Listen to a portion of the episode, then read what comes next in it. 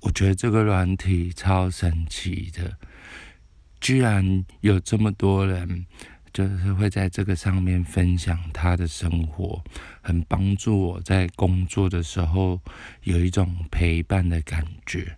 虽然，嗯，我还是不太知道为什么只能录一分钟，那我就来讲讲远距离该如何相处的这个主题。